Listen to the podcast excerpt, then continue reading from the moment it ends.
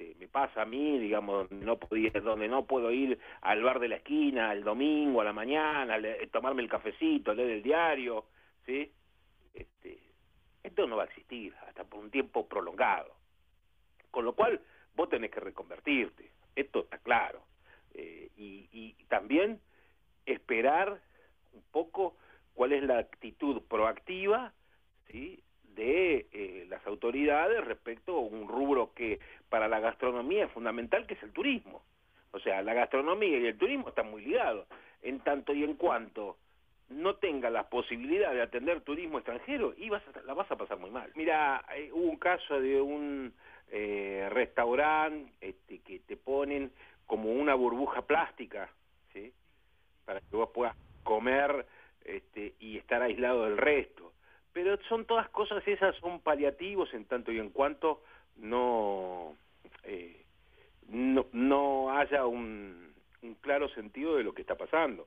No te olvides que estamos en un, en un momento de una alta cantidad de contagios, donde el virus sigue circulando, y bueno, esto, viste, para el que está eh, de afuera y es población de riesgo, eh, no te creas que por más que habiliten rápidamente va, va a salir. Es decir, por más que tenga la posibilidad, a lo cual le tenés que sumar la inseguridad, ¿sí? Porque le comentaba yo el otro día a mi esposa, vamos a cenar, le digo, mira, yo a la calle no quiero ir.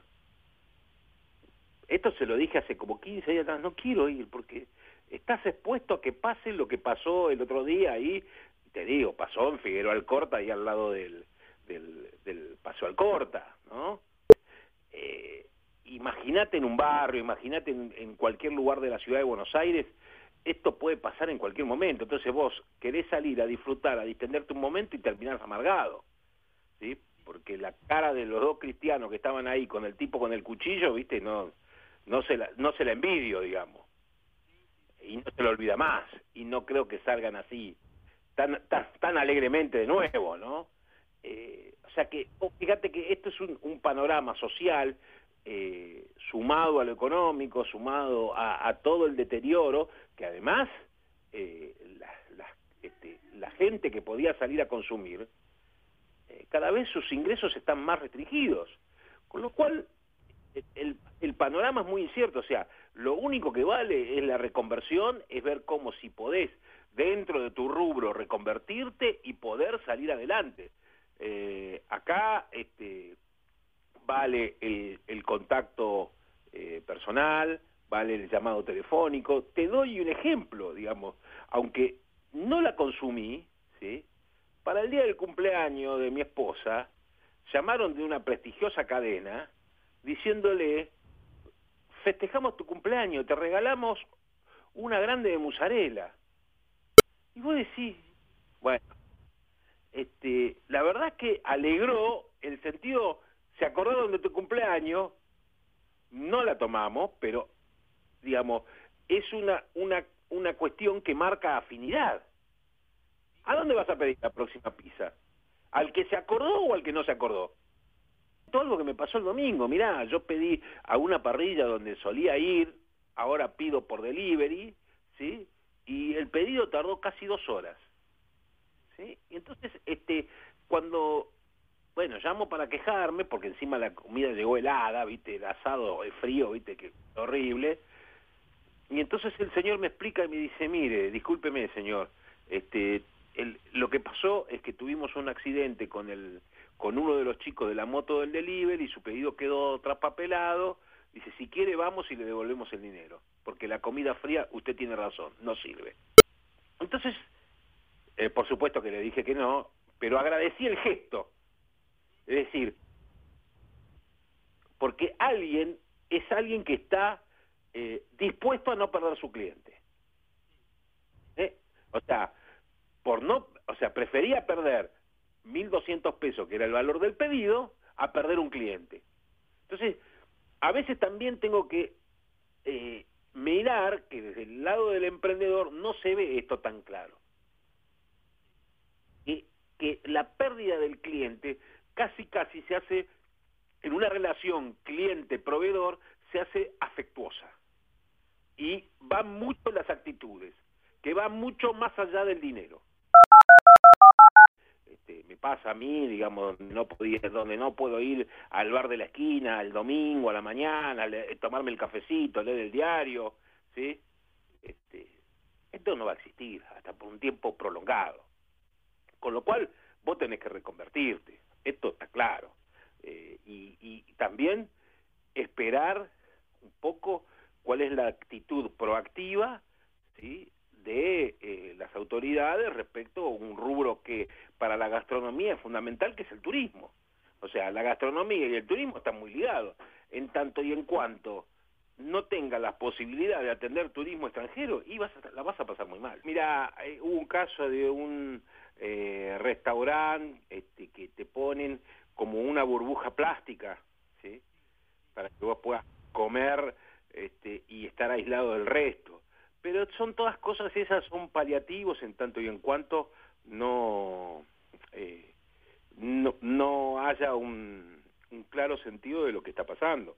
No te olvides que estamos en un, en un momento de una alta cantidad de contagios, donde el virus sigue circulando, y bueno, esto, para el que está eh, de afuera, y es población de riesgo, eh, no te creas que por más que habiliten rápidamente va, va a salir.